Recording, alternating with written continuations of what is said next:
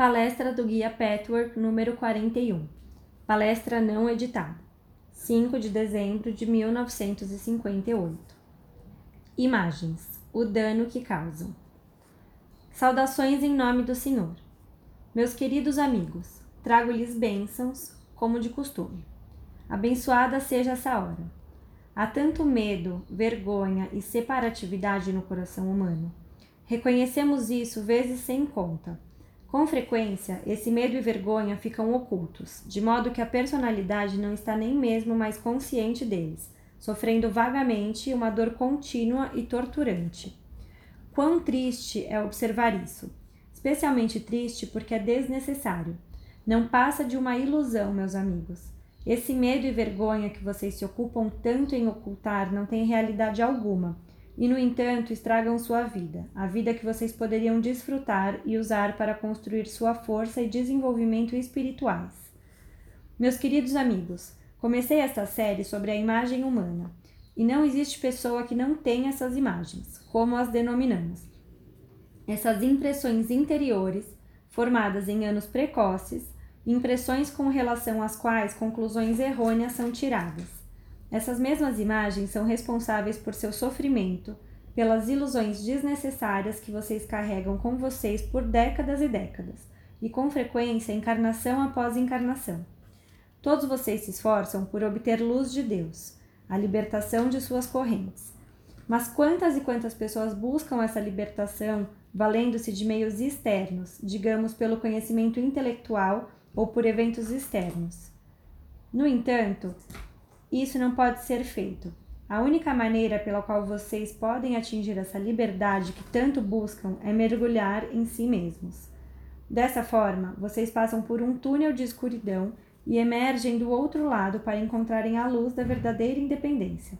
Somente depois de terem reconhecido sua própria responsabilidade por sua escuridão, enquanto passam pelo túnel, o que não é uma experiência fácil, vocês terão verdadeiramente ganho a real independência por isso, não busquem essa libertação externamente. Isso será em vão. Aquele que não tiver encontrado e dissolvido suas imagens ficará emaranhado nelas. Vocês estão constantemente recriando o drama de seus próprios erros e conclusões errôneas. São pegos sem se dar conta e repetem e repetem e repetem durante suas vidas inteiras. Na verdade, como disse, com frequência por muitas vidas, aquilo a que suas próprias conclusões o estão levando e que estão conduzindo até vocês, trazendo até vocês. Não há como enfatizar o suficiente para todos os meus amigos que ainda não deram início de fato a esta busca. Vale a pena. É a única coisa na vida que importa e a única coisa que trará alívio. Gostaria de aconselhar a todos que ainda não tiveram essa experiência que conversem com outros de meus amigos a quem desejo parabenizar e há bastantes deles aqui esta noite, que já tiveram algum sucesso em seus esforços. Porque nada pode ser melhor prova do que aprender do que esta busca se trata com aqueles que já estão no caminho. Vocês podem estar hesitantes quanto a começar por não saberem como fazê-lo. Pode até lhes faltar a coragem de pedir conselhos e ajuda. Por isso, pode ser uma boa ideia Começar conversando sobre isso com os próprios amigos que vocês conhecem tão bem e que já foram bastante bem-sucedidos neste empreendimento. Aquele que busca suas imagens não tem como evitar de passar por confusão e transtorno por algum tempo, bem como por relutância e resistência. Mas esses são exatamente os fatores que vocês construíram dentro de si mesmos, e vocês não podem eliminar esses pontos de sofrimento, a menos que passem por eles a menos que compreendam sua real importância, seus mecanismos de defesa incorretos, seu significado oculto, independentemente da forma pela qual você tenha conscientemente racionalizado tudo isso. Todas as incertezas e desconfianças que vocês têm com relação aos outros são, na verdade, nada mais do que a desconfiança que têm com relação a si mesmos. Lembrem-se disso. Descubram por que desconfiam de si mesmos. Vocês sempre verão que a causa é não viverem à altura de seus próprios padrões, um fato que não podem aceitar. Por isso, o primeiro passo deve ser simplesmente aceitarem-se da maneira como são neste momento. Sei que falei isso com frequência, mas vocês se depararão com a necessidade de aplicar esta verdade inúmeras vezes em novos níveis de seu ser. Se sua busca for bem-sucedida, vocês encontrarão em si mesmos a tendência de quererem ser mais do que são. Essa é a razão de se sentirem inseguros e também o motivo pelo qual duvidam dos outros. Inconscientemente, vocês ponderam: porque não sou verdadeiro comigo mesmo, querendo parecer mais e melhor, não sou confiável. Provavelmente os outros também são assim. A pessoa sempre julga os outros de acordo consigo mesmo, mesmo que esse autoconhecimento não seja consciente.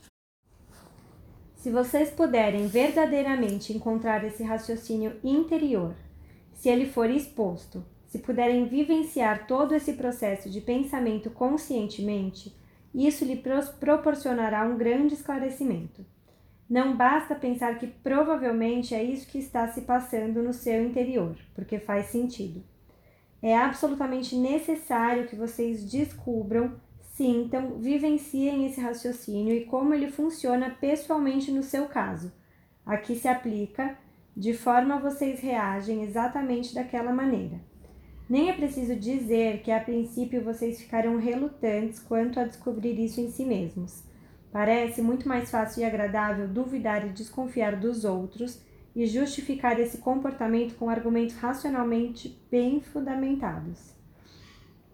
Mas assim que vocês tiverem superado essa resistência em nome da verdade, no espírito do verdadeiro buscador da verdade, o que de fato está acontecendo em mim, então sentirão o alívio e a liberdade que somente encarar a própria verdade pode trazer não importando quão desagradável ela possa parecer a princípio, nem quão pouco lisonjeira ela seja em si mesma.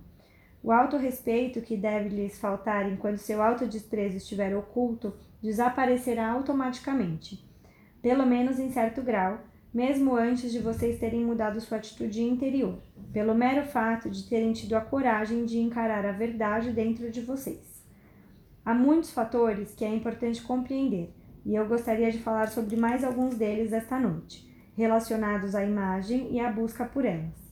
Com frequência, vocês não entendem o que foi que os fez reter tal impressão, com relação à qual formaram uma conclusão errônea. Seu intelecto, sua mente como um todo, cresceu, mudou com a experiência, com o que aprenderam com seu ambiente com a vida como tal. No entanto, enquanto sua imagem estiver viva, vocês não terão mudado. Em um momento de sua infância, vocês tiveram uma experiência, um choque. Esse choque não aconteceu necessariamente como vocês imaginam um choque agora. Quando pensam em um choque, pensam em uma experiência súbita com um impacto muito forte e inesperado, como um acidente, por exemplo. Mas um choque também pode acontecer, especialmente em uma criança, com a descoberta mais gradual de que as coisas são o contrário de suas expectativas mais queridas e estimadas. Por exemplo, uma criança vive com a ideia de que seus pais são perfeitos e onipotentes. Quando a criança passa a perceber que esse não é o caso, isso vem como um choque, embora essa percepção possa, com frequência, vir como uma série de eventos até que a nova descoberta a afete profundamente. Quando uma criança descobre que seus conceitos aceitos até então sobre seus pais ou sobre o mundo como tal não são verdadeiros, perde a segurança, fica amedrontada, não gosta disso e, portanto, por um lado, empurra esse conhecimento para seu subconsciente, por ser desagradável e porque se sente culpada. Por outro lado, ela cria mecanismos de defesa contra essa ameaça, já que o que é descoberto parece ameaçar o que ela deseja que fique protegido. Essa ameaça, tenha ela acontecido subitamente ou como um lento dar-se conta, é o choque que mencionamos. Todos vocês sabem que um choque causa um entorpecimento. Seu corpo, bem como seus nervos e sua mente, ficam dormentes. A extensão pode ser tal que vocês percam a memória temporariamente ou possam apresentar outros sintomas. Assim, a criança vivenciará um choque porque os pais, o mundo, a vida não são da maneira como pensava que fossem. A impressão que criou o choque pode estar ou não objetivamente correta, mas ainda assim, a dedução a que a criança é capaz de chegar está necessariamente errada porque as crianças tendem a generalizar, projetam sua própria experiência a todas as outras alternativas. Os pais de uma criança são seu mundo, seu universo. Portanto, o que ela conclui após o choque deve ser aplicado a todas as outras pessoas, à vida em geral. Essa é a conclusão errônea que cria a imagem. A imagem foi criada quando o mundo ordenado e os conceitos da criança foram destruídos. As conclusões errôneas têm um caráter duplo. Um é a generalização. Nem todas as pessoas têm as mesmas falhas que seus pais. Nem todas as condições de vida são semelhantes àquelas que a criança descobriu em seu próprio ambiente. E o segundo é que o mecanismo de defesa que a criança escolhe em seu entendimento ainda limitado do mundo é errôneo e ainda mais errôneo quando aplicado a outras pessoas e a outras situações, diferentes daquelas de seu ambiente original. Esta é, meus amigos, a maneira como as imagens são criadas, mas logicamente vocês não se lembrarão espontaneamente de suas emoções, suas reações, suas intenções interiores e conclusões. Não podem se lembrar delas porque sentirão a necessidade de ocultar todo esse processo pelos motivos mencionados anteriormente, e também porque ficaram envergonhados de seus pais não serem o que acham que eles deveriam ser. Em sua mente infantil, você pressupôs que seu caso era singular, que todas as outras pessoas tinham pais perfeitos, condições domésticas perfeitas, e somente você vivenciava essa diferença chocante que devia ser oculta de todos mesmo de si mesmo, assim como, logicamente, de seus pais e de outras pessoas próximas a você.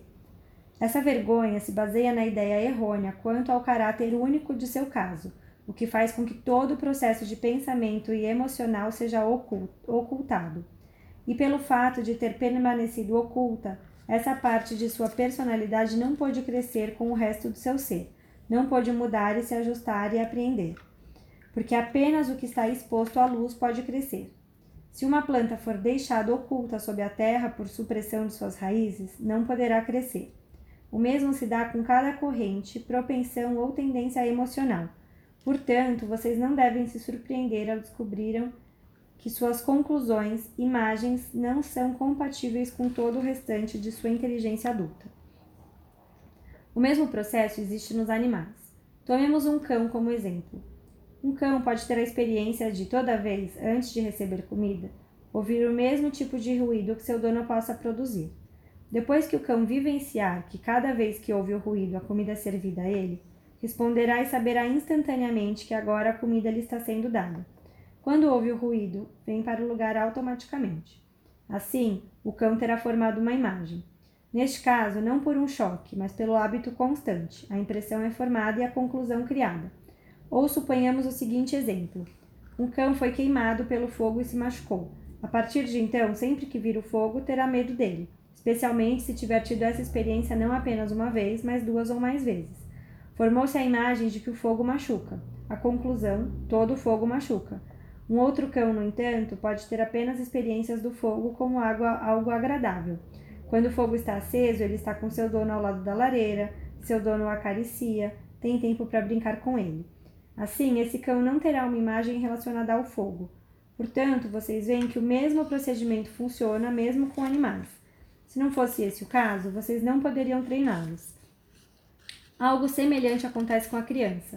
Um bebê ou uma criança muito nova conhece somente as emoções mais primitivas. Conhece o bom e o mal. Conhece amor e prazer quando sua vontade é feita. Conhece o ódio, o ressentimento e a dor quando sua vontade não se realiza. A coisa é simples assim. Somente muito mais tarde na vida aprende-se a avaliar mais objetivamente e não de acordo com a própria dor ou prazer. Mas onde existe uma imagem viva, você continua com um procedimento infantil, porque a esse respeito sua mente permaneceu no estágio em que estava quando você era criança, independentemente de quanto a outra parte de sua personalidade tenha se aperfeiçoado, aprendido e seja capaz de julgamentos maduros intelectualmente em alguns casos que não envolvam as correntes da imagem, até mesmo emocionalmente. Mas onde essa impressão do choque teve lugar, choque lento ou súbito, devido ao fato de que a pessoa não assimila a experiência conscientemente, a mente permanece infantil. Ela permanece no estado em que você estava quando as imagens conclusões foram formadas e passadas para o subconsciente. Talvez vocês se lembrem de que em muitas de minhas palestras, muito tempo antes de começarmos a discutir as imagens, com frequência mencionei o termo maturidade emocional. Agora vocês compreenderão melhor em que processo acontece de uma parte de um ser maduro em outros aspectos permanecer imatura. Na verdade, essa parte continua a chegar às mesmas deduções, emocional e inconscientemente que a criança, desde que a imagem não seja trazida para a consciência. Assim, talvez você compreenda melhor como é possível descobrir conclusões e deduções em si mesmo que não correspondem nem um pouco ao restante de sua pessoa. Pode ser um choque para você, pelo menos por um tempo, reconhecer o modo primitivo como seu raciocínio emocional interior funciona. Se pensar em tudo isso à luz dessa explicação, saberá que parte de você simplesmente não pôde crescer porque você a deixou em seu inconsciente, e não se surpreenderá ao encontrar, ainda vivendo dentro de você, a criança que não assimilou aquilo que outras partes suas aprenderam. Esse é o motivo pelo qual as imagens não podem ser encontradas, a menos que a pessoa reviva emocionalmente a sua infância, não apenas pela memória intelectual e penetre nas camadas irracionais da consciência. Sem algum procedimento que torne isso possível, não há como encontrar suas imagens. Foi por isso que sugeri aos meus amigos certas técnicas e maneiras de tornar isso possível. Assim você descobrirá que suas imagens conclusões são lógicas à sua própria maneira limitada. Poderá até se surpreender com a faculdade de raciocínio, ainda que falha, que existe em sua mente subconsciente. Assim, pense que é a criança que vivia em você quando você não tinha mais do que talvez uns 10 anos de idade. Esse é o modo como você raciocinava naquela época. O trágico com relação às imagens é que elas se tornam um poder. Elas o farão ver e perceber somente certas coisas em conexão com suas imagens conclusões, de modo que a imagem seja constantemente respaldada e fortalecida posteriormente na vida. Não é preciso dizer que suas imagens conclusões conflitam com os desejos e objetivos adultos de sua vida, o que causa não apenas uma dolorosa discrepância, mas conflitos e problemas incalculáveis com suas metas conscientes bem como com a realidade da vida. Isso deve ser compreensível por todos, mesmo que vocês não acreditem que emoções e pensamentos sejam formas, realidades e que criem campos magnéticos que atraiam eventos, pessoas e experiências para vocês. Quanto mais inconscientes as emoções e a complexidade dos pensamentos, mais poderosas devem ser, porque inconscientes estão fora de seu controle e não podem ser ajustadas à realidade e aos desejos conscientes conflitantes. Assim, ficam inflexíveis e rígidas. Portanto, suas imagens com suas conclusões devem trazê-los repetidas vezes para as situações que não pediram conscientemente. Mas suas imagens conclusões precisam delas. É muito importante compreender tudo isso, meus amigos. Tenho certeza de que aqueles entre vocês que deram início a esta busca me compreendem muito bem. Talvez os outros não, mas qualquer um que comece neste caminho específico deverá, talvez mais tarde, ser capaz de se valer dessas palavras. Agora, essa rigidez, está, esta forma inflexível, causa os fatores a seguir. Você deseja que a vida flua de acordo com seus desejos. E quando as coisas não acontecem como você desejaria, você espermeia e grita por dentro, como um bebê, que ainda é nessa parte de seu ser. Essa é a imaturidade que existe onde quer que exista a sua imagem. O ser maduro sabe que pode controlar a vida somente seguindo seu fluxo, não exigindo que a vida o siga, mas seguindo a vida, ajustando-se a ela. Onde existe sua imagem, você não ajusta. Exige e tem ataques de choro e gritos, por dentro, quando suas exigências não são atendidas. E como essas exigências são feitas sob premissas muito falsas, com frequência consegue aquilo que pede mas além disso também obtém aquilo que faz parte de sua demanda inconsciente, sem que você tivesse ciência disso. Você deseja uma determinada coisa, um estilo de vida, seja o que for, por suas vantagens, mas na condição da criança que era quando pensou que esse desejo fosse vantajoso, você ignorava e ainda ignora que toda vantagem tem uma desvantagem. Por isso, quando exige com seu choro e exigência internos, com frequência consegue obter a suposta vantagem, somada às suas desvantagens. Então, conscientemente, você ignora que pediu por isso e não gosta da desvantagem, e portanto pensa que a vida o tratou injustamente. É extremamente importante que vocês levem tudo isso em consideração ao pesquisar e descobrir suas imagens. Isso os ajudará muito, meus amigos. Tudo isso serão apenas palavras, meus amigos, enquanto vocês não vivenciarem o descobrimento de suas imagens. Mas aquele que tiver começado poderá usar construtivamente muitas dessas informações. Elas lhe proporcionarão uma compreensão mais profunda e intensa e o ajudarão a dar mais um passo se pensarem sobre isso nesses termos. Toda pessoa que estiver se aproximando do reconhecimento de uma imagem, como disse anteriormente, sente uma profunda vergonha.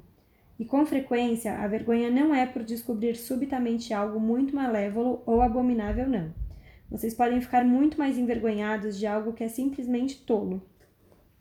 Se compreender quando formou essa imagem, verá que o raciocínio que agora o envergonha era de acordo com a capacidade de raciocinar e pensar que tinha na época. É tolo apenas relativamente, somente hoje. E você, ser humano inteligente que é, não pode se conformar com o fato de que essa reação tola realmente vive em você. Agora você está no ponto em que realmente reconhece que essa foi sua dedução, sua conclusão durante anos até o momento presente, e está bastante encabulado ao ver que isso fazia parte de sua mente. Por baixo, mas ainda assim sua mente, suas reações. Será mais fácil para você aceitar esse estado de coisas se realmente pensar nele em termos de que, a esse respeito, você continuou sendo uma criança porque deixou todo o processo de raciocínio no escuro de sua mente subconsciente.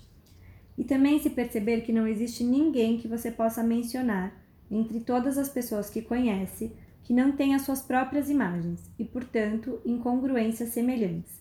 Se conversasse com uma criança de, digamos, 4 a 10 anos, você não se surpreenderia com tal raciocínio. Dê-se conta disso e você superará seu constrangimento. E perceba que você não é o único. A diferença é que a maioria das pessoas não se dá conta disso e esconde a verdade. Você certamente leva uma grande vantagem em termos de autoconsciência por pelo menos saber quais eram suas próprias estupidezes, enquanto os outros não conhecem as próprias. Sim, meus amigos, isso soa pesado, mas na parte infantil de sua alma, em comparação com sua mente consciente, alma e intelecto, essas descobertas são estupidezes. A princípio, quando você busca suas imagens, provavelmente estará mais preocupado com seus próprios conflitos internos, problemas e a incorreção das conclusões como tais. Verá suas reações, voltará a vivenciar as emoções incorretas e as comparará com o princípio correto em teoria. É assim que deve ser. Mas depois que tiver compreendido tudo isso a fundo, o trabalho, muito trabalho, deverá continuar. Você sabe disso. Você precisa descobrir não apenas em que respeito recriou suas imagens, passando de um padrão para outro, mas também deve começar a avaliar tudo o que aconteceu em sua vida, coisas que aparentemente não estão relacionadas às suas ações, que simplesmente aconteceram vindas de fora. Bom senso e lógica o informarão sobre diversas experiências em sua vida. O que eu poderia ter a ver com isso? Eu não mexi um dedo, simplesmente aconteceu comigo. Ainda assim, depois que você tiver encontrado suas imagens, verá que tudo, independentemente de quão fora de seu controle o acontecimento possa parecer, foi evocado por você. Somente no primeiro momento da descoberta, isso poderá representar um choque. Mas nem todos os casos. Com frequência, o primeiro instante de reconhecimento já será um alívio. Contudo, esse alívio sempre deverá se seguir mesmo que no momento isso pareça absurdo e inacreditável. Você poderá então ver a conexão entre sua imagem e um acontecimento que pareceu aleatório em sua vida, como uma completa coincidência.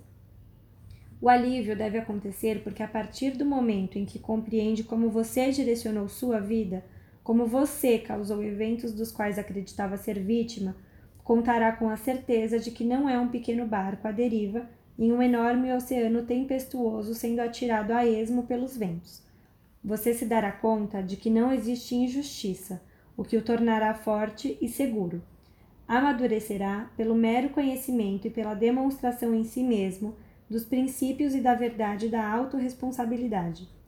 Compreenderá como seus desejos, tendências e atitudes até então inconscientes governaram sua vida. Mas agora que tanta coisa se tornou consciente, você poderá controlar, governar e direcionar sua vida conscientemente, sendo o capitão de seu navio. Dessa forma, vocês abordarão a vida com alegria e força, meus queridos. Terão um forte sentimento de confiança.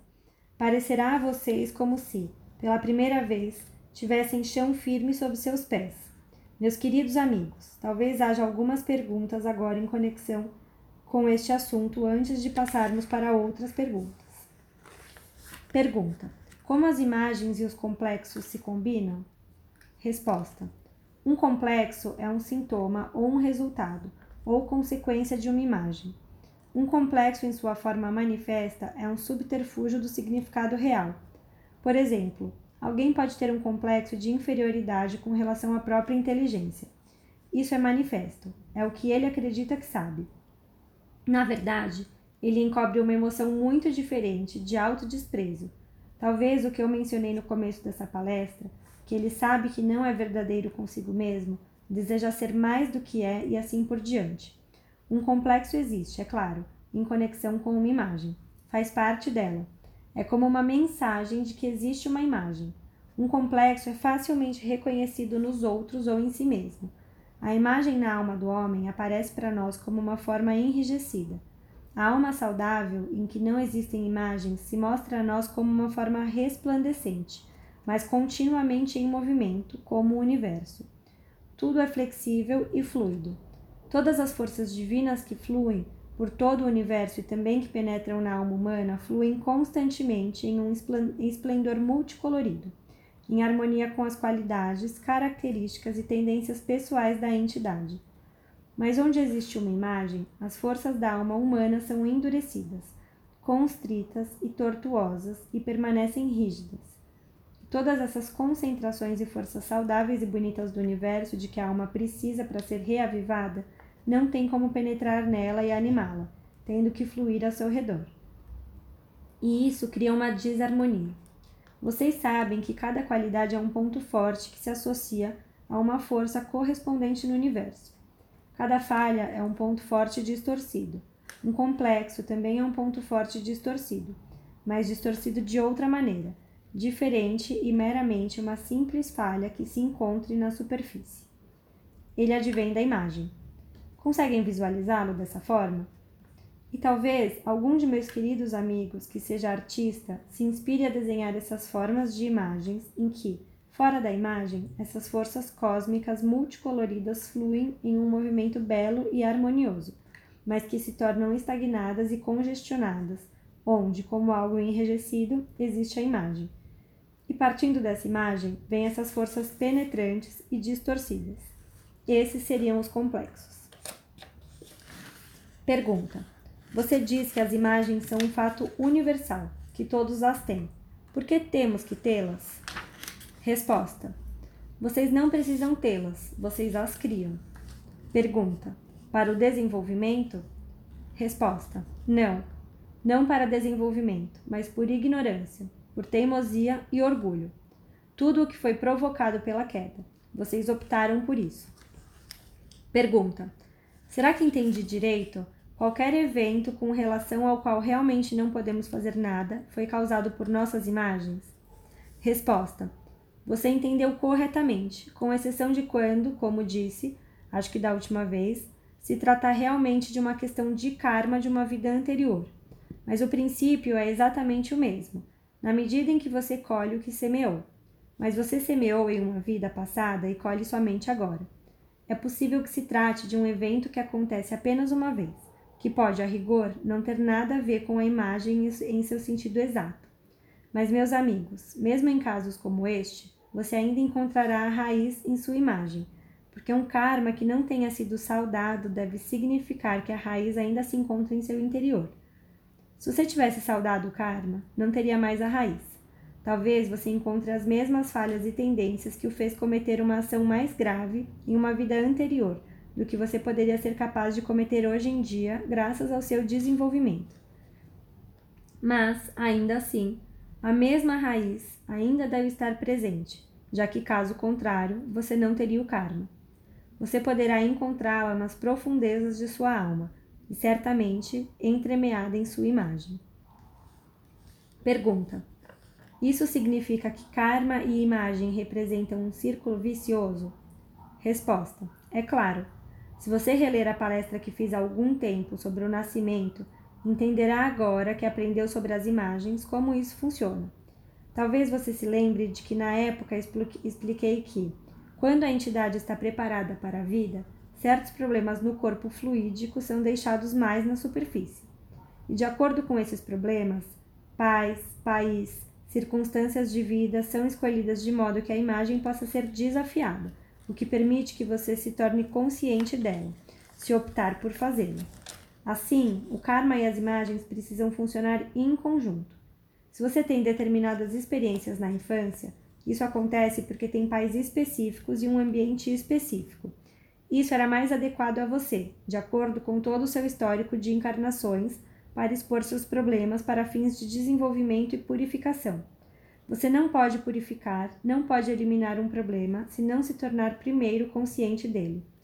Para que você se torne consciente disso, algo desagradável precisa acontecer. Caso contrário, você nunca prestaria atenção a essas desarmonias internas. O karma, como sabem, não é outra coisa senão causa e efeito. A mesma lei funciona no tempo de uma vida.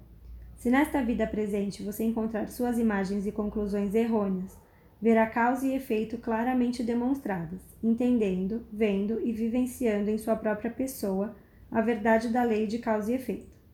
Assim você saberá como o karma funciona de acordo com o mesmo princípio, apenas de modo mais persistente no tempo. Somente na busca pelas imagens você poderá vê-lo funcionar, poderá vê-lo demonstrado, e tanto melhor o compreenderá assim como ao modo como funciona também em um período de várias encarnações. Pergunta: Se, por exemplo, alguém morrer em um campo de concentração, em um efeito kármico, como isso se combina com as imagens? Que tipo de imagem haveria? Resposta: Ah, meu querido amigo, há milhões de possibilidades de imagens. Não há como enumerá-las todas. Você entenderá melhor essas coisas ao dar continuidade ao trabalho que está fazendo, não apenas sobre si mesmo, mas também trabalhando com outros. Se puder converter os casos mais amenos em casos mais graves de violações das leis, poderá imaginar com bastante facilidade que um karma mais pesado se constrói sob o mesmo princípio de causa e efeito das imagens conclusões. Ambos atraem eventos, eventos embasados em conclusões errôneas, que são sempre violações da lei divina e da verdade. Trata-se apenas de uma questão de grau. Não faz nenhuma diferença se o desvio da lei e da verdade ocorrer por ignorância e erro ou propositadamente. O princípio continua sendo o mesmo quando uma pessoa se desvia da lei divina conscientemente por seu desenvolvimento espiritual ser assim tão baixo, não, não decorre disso uma imagem. Uma imagem é o resultado de raciocínio, deduções e conclusões inconscientes. Uma violação consciente e intencional da lei atrairá efeitos externos, que vocês denominam resultados kármicos.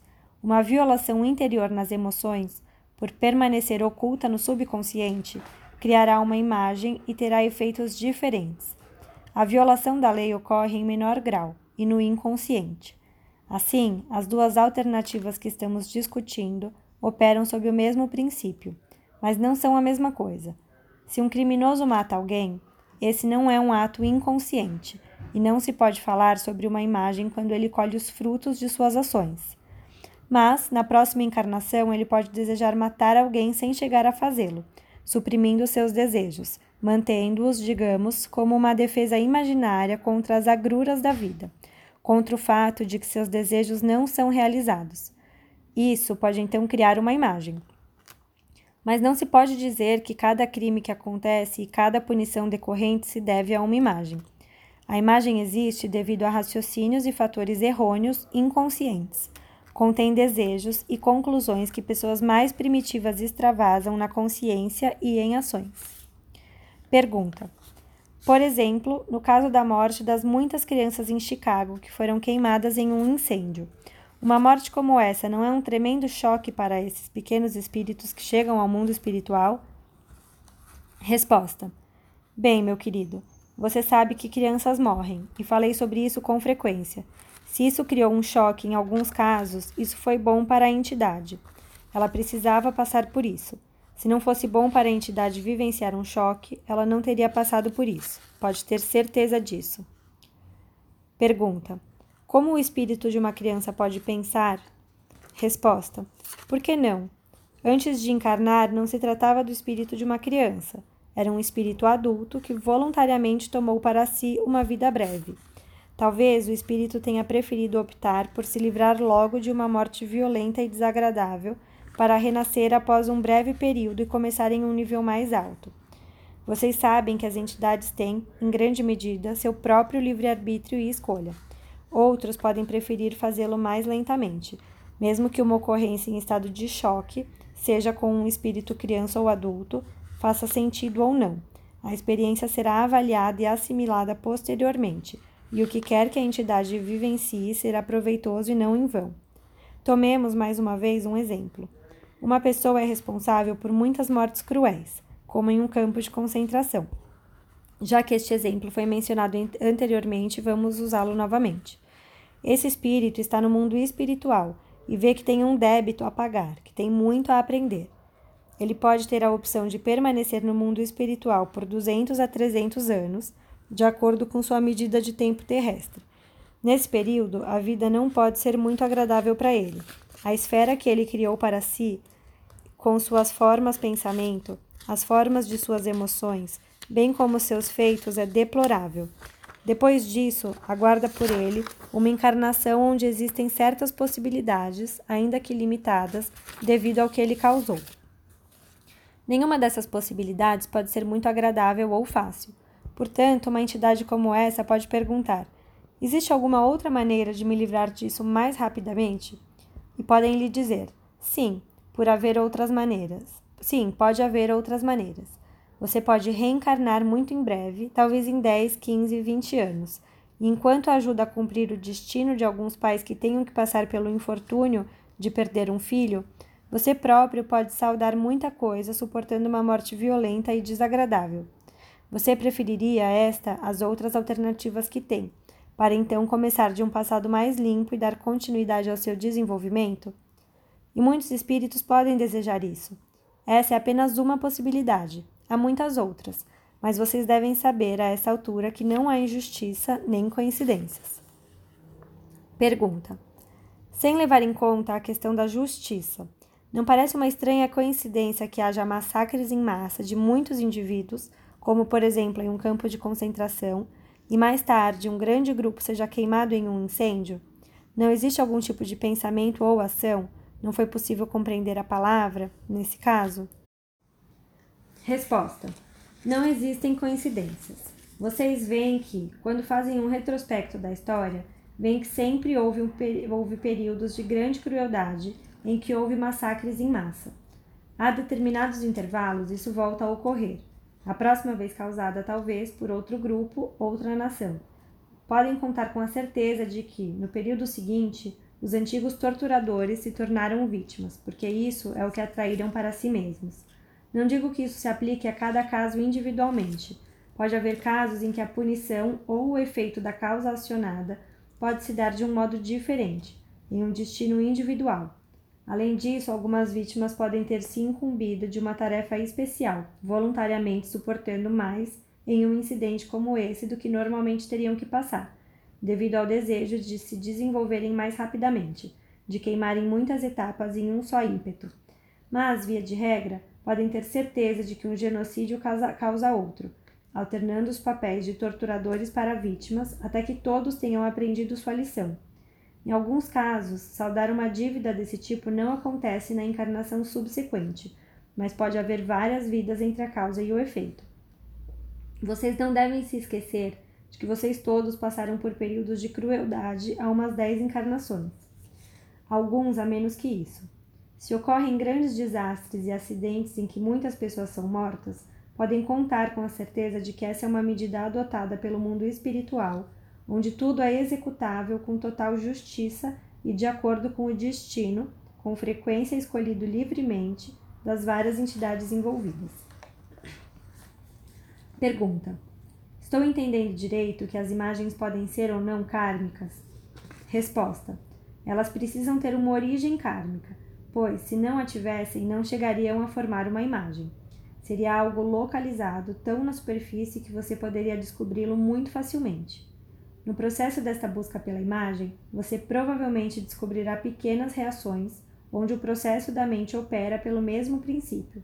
mas nesse caso não se pode falar de uma imagem, por não ser algo tão importante ou significativo, ou profundamente arraigado ou opressivo. Se tiver um profundo significado e causar conflitos, deve ter origens kármicas. Mas pensar sobre isso, sobre o que poderia ter sido em uma vida passada, será em vão. Não levará a lugar nenhum, porque você pode voltar à origem nesta vida com sua própria memória se trabalhar da maneira correta. E isso será suficiente. Se em alguns casos o conhecimento de vidas anteriores for bom e útil, ele lhe será dado de uma maneira ou de outra mas apenas se for esse o caso. Pergunta: É possível de alguma forma, e se for em que idade, tornar mais leve e facilitar a formação de imagens por uma criança? Resposta: Logicamente é possível. Se os pais estiverem em tal caminho, teriam que saber quais são os seus próprios problemas e o que a criança poderia absorver deles e que se prestaria à formação de imagens. Dessa forma, poderiam evitar em grande medida a formação de uma imagem, ajudando a trazê-la à tona enquanto as conclusões estiverem sendo tiradas e ainda estiverem na superfície. O problema poderia então ser tratado de maneira imediata e consciente, e quando a criança crescesse, a conclusão se alteraria com o processo de crescimento. Além disso, os pais que estão em tal caminho desenvolvem uma sensibilidade que os permite observar as reações da criança. Esse seria o caso ideal, mas ainda acontece muito raramente.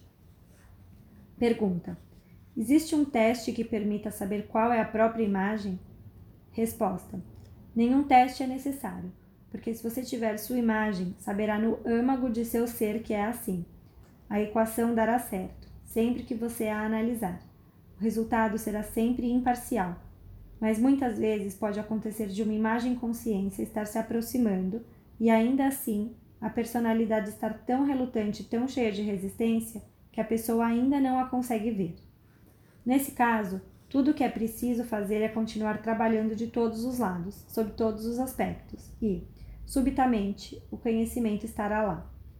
E então você não precisará de nenhuma confirmação, porque simplesmente saberá que é isso. Subitamente, toda a sua vida fará sentido. Você compreenderá sua vida e suas falhas, compreenderá a si mesmo e com isso as outras pessoas que o cercam. A charada será solucionada, o quebra-cabeça montado, cada peça se encaixando em seu lugar. Portanto, não existe teste e não há truques nem mágica, o que dispensa confirmação, porque se você conhecer sua imagem principal, tudo se encaixará em seu lugar. E mesmo antes que você possa dissolvê-la, o mero conhecimento dela o libertará. Esse sentimento de liberdade que mencionei pode ocorrer ocasionalmente, mesmo antes de a imagem principal vir claramente à tona, por meio de reconhecimentos pequenos, mas significativos, que constituam uma parte integral da imagem principal. Quando você tiver as pequenas imagens, já poderá vivenciar algumas vezes esse sentimento de liberdade, mas isso será muito mais intenso quando a imagem estiver completa. Pergunta: minha amiga veio esta noite pela primeira vez e gostaria de saber como desenvolver seus poderes psíquicos. Resposta: Gostaria de perguntar primeiro a esta amiga qual é o propósito disso. Pergunta: Para ajudar crianças, idosos, não foi possível entender toda a resposta. Resposta: Trata-se de um bom motivo. Existe apenas um caminho realmente bom para esse desenvolvimento, que é o seguinte: Primeiro, parar totalmente de pensar sobre isso e concentrar-se em seu próprio desenvolvimento espiritual, mental e emocional, e em seu próprio caminho de purificação. Quanto mais o subconsciente tiver sido explorado e se tornado consciente, mais claro será o canal. Estou falando em termos gerais agora, e não especificamente para você, já que isso se aplica a qualquer pessoa desejosa de ajudar dessa maneira. O desenvolvimento de poderes psíquicos deve ser sempre secundário. Deve-se deixar que a vontade de Deus seja feita com relação à maneira como esses poderes se manifestam. E quanto maior a força com que se manifestarem, maior a necessidade de um caminho rigoroso de autodesenvolvimento. Não há como enfatizar isso o suficiente. Assim, se você puder deixar os poderes psíquicos de lado por enquanto, sabendo que se trata de material perigoso a menos que a autoconsciência esteja presente em um nível considerável, se fizer isso em nome de Deus, então ele poderá retribuí-la de maneira centuplicada, no momento oportuno. Se aprender a deixar sua própria obstinação de lado e disser de coração: Pai, seja feita a tua vontade, permita que eu seja teu instrumento de qualquer maneira que tu escolheres, e não do modo como eu escolher. Sei que para ser um instrumento de teu mundo, tenho que percorrer este caminho e não vou me esquivar de suas adversidades. E tiver a atitude apropriada e saudável, isso deve agradar a Deus. Essa é a única maneira e tudo mais pode até resultar em perigo. Boa vontade por si só não é proteção suficiente. A ignorância de muitos fatores pode trazer muitos problemas e, em verdade, o fato do inconsciente inexplorado desempenha um papel grande especialmente nesse tipo de trabalho. A autoconsciência precisa ser desenvolvida para que se evite que os poderes psíquicos resultem em perigo. Lamento que não tenhamos podido abordar as perguntas planejadas esta noite. Por favor, guardem-nas para a próxima vez. Mais uma palavra antes de me retirar. Gostaria de pedir a vocês, meus queridos e amados amigos neste caminho, que ajudem seus irmãos e irmãs na Suíça a encontrarem suas imagens Pensem em um modo como isso poderia ser feito. Já fiz algumas sugestões, talvez vocês possam pensar em outras maneiras ainda. Meus queridos, o Natal se aproxima e a luz de Cristo está se espalhando por toda parte, tocando também essa esfera terrestre. Impregnem-se desta luz, dessa força maravilhosa, de modo a encontrarem sempre um novo vigor para este caminho de autodescoberta que nos alegra a todos. Recebam mais uma vez as bênçãos do Senhor Fiquem em paz, fiquem com Deus.